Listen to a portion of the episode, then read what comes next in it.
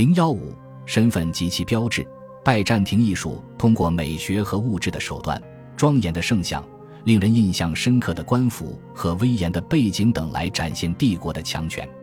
皇帝的形象被用于雕塑和其他宏伟的艺术，出现在铸币、纪念章、周年纪念盘、象牙徽章、银质邮票和元玺之上。拜占庭帝王的服饰是禁止他人使用的，然而有时会被赐予蛮族盟邦，广受后者欢迎。那些蛮族的统治者常常会模仿这些服装和配饰。我们可以从文字史料与肖像画中了解帝王的服饰。克里普斯描绘了在扎什丁二世的登基大典上，随从人员是如何捧着皇帝的长袍、镶满宝石的腰带、皇冠以及胸针的。皇帝的饰品是如此重要，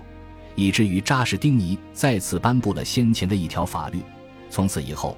任何人不可在他的马匹的龙头和马鞍以及自己的腰带上使用珍珠、绿宝石和红宝石作为装饰。如果有人违反这项法律，那么他将被刻以一百磅黄金的罚款，并被判处死刑。此外，还有关于紫色丝绸的类似立法。皇帝使用的是针。按照普罗科比的描述，是一个带有三颗下垂宝石的圆形金针。迪奥多西一世和扎什丁尼都留下了佩戴它的图画。扎什丁尼曾经允许外国统治者，如五位亚美尼亚的专制君主，使用这种胸针和红色的靴子，这被认为是一种不同寻常的特惠权。在此之后的拜占庭皇帝也曾经将皇冠作为宣称宗主权的象征送给哈扎尔人。匈牙利的突厥人、罗斯人和其他蛮族国王，在处理特别重要的文件时，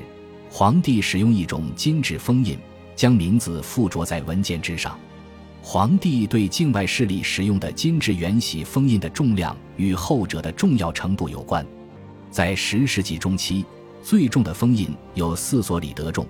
用于巴格达的哈里发和埃及苏丹。最轻的一所里德元玺封印，则是给罗马教宗的。那些带有金封的文件，包括大量的与地产和特权的赏赐有关的内容，至今依然保存在阿索斯圣山和帕特摩斯以及其他地区修道院的档案之中。这些文件上通常都有皇帝用红墨水所属的签名。纵观其整个历史，拜占庭国家被一个庞大的官僚机构所统治着。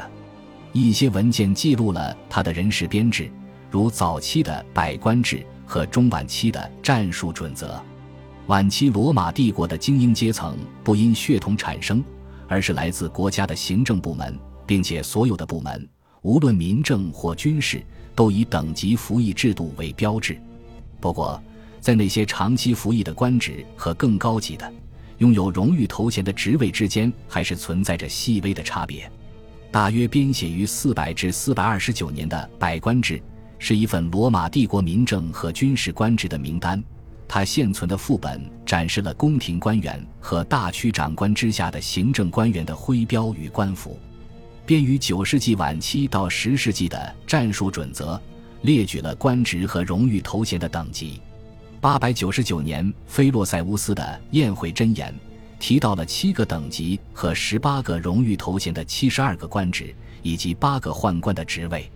荣誉头衔的持续贬值导致新的头衔不断产生，例如十世纪的重臣和十一世纪晚期的可敬者就是如此。到了十二世纪晚期的时候，可敬者已经被最可敬者和首席可敬者取代。在百官制的众多官职中，有一个叫做档案官的职位，它是一个宫廷官职。百官制描绘该部门的那页上会有一些法典和卷轴，对应那些担负法律和行政职责的官员以及希腊语文书官。后者负责用希腊语撰写信件，或将那些拉丁语信件翻译为希腊语。埃及保存了许多这一时期的纸草文件，尽管到了古代晚期，文学作品和其他一些文本是写在羊皮纸的手抄本上。但是纸草依然被用来撰写文件。我们使用的“议定书”一词便来自纸草卷轴，它的意思是粘在其他纸张上的第一页文件。扎什丁尼一世新律的第四十四条规定，所有在君士坦丁堡签署的公证书必须在议定书上保有时任圣库伯爵的签名、日期以及其他细节。这份议定书要和其余文件粘在一起，以此避免诈骗行为。此外，为了进一步确保文件的真实性，议定书经常使用一种特殊格式，并用非常难以辨认的手写体书写。当神圣的内阁给公职人员发放委任状的时候。皇帝则给那些新获得荣誉头衔的显贵亲笔签发一份诏书或任命书。迪奥多西的米索里姆盘上表现了这一隆重的场景。在象牙折叠画板上，斯提里克的幼子尤克利乌斯手持他的任命书，很可能正在宣读他的任命决定。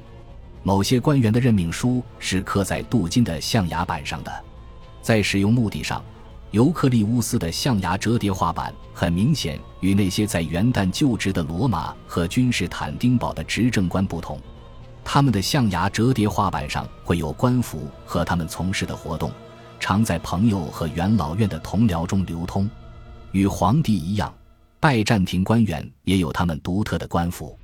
公职人员吕底亚的约翰大约于五百五十年，在其作品中细致地描绘了东方大区长官是如何穿着一件紫色的长袍、一条带有金腰带扣的绯红色皮带，以及一件用饰针或金针固定在右肩上、带有彩色贴片的斗篷的。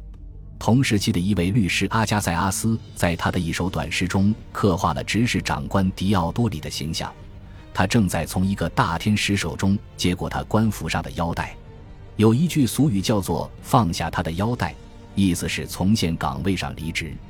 非皇帝使用的时针是十字弓形状的，与腰带扣一样，它的材质通常是黄金、白银、铜制镀金和青铜。按照普罗科比所言，人们不得不佩戴铜制镀金的胸针和其他赝品首饰，以防被盗。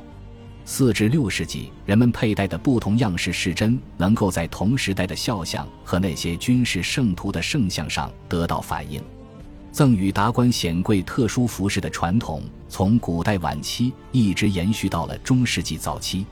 最高等级的贵族可以得到一件紫色、红色或白色的长袍、一件斗篷和一条腰带，其余的则被赐予象牙手牌、一个金铃子。一条金质马鞭或一个时针，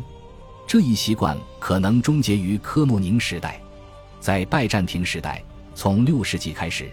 带图案和使用者头衔的签封被广泛应用在文件和通信中，在上面事先涂上一层蜡会更加方便使用。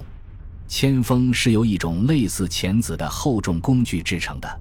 在罗马时代，人们经常用铅来给大捆货物打上封印。这一传统被拜占庭的商业代理人继承下来。迄今为止，在伊斯坦布尔已经发现了多达五万枚的拜占庭铅封，这对我们研究拜占庭的行政机构与人物传记大有裨益。恭喜你又听完三集，欢迎点赞、留言、关注主播，主页有更多精彩内容。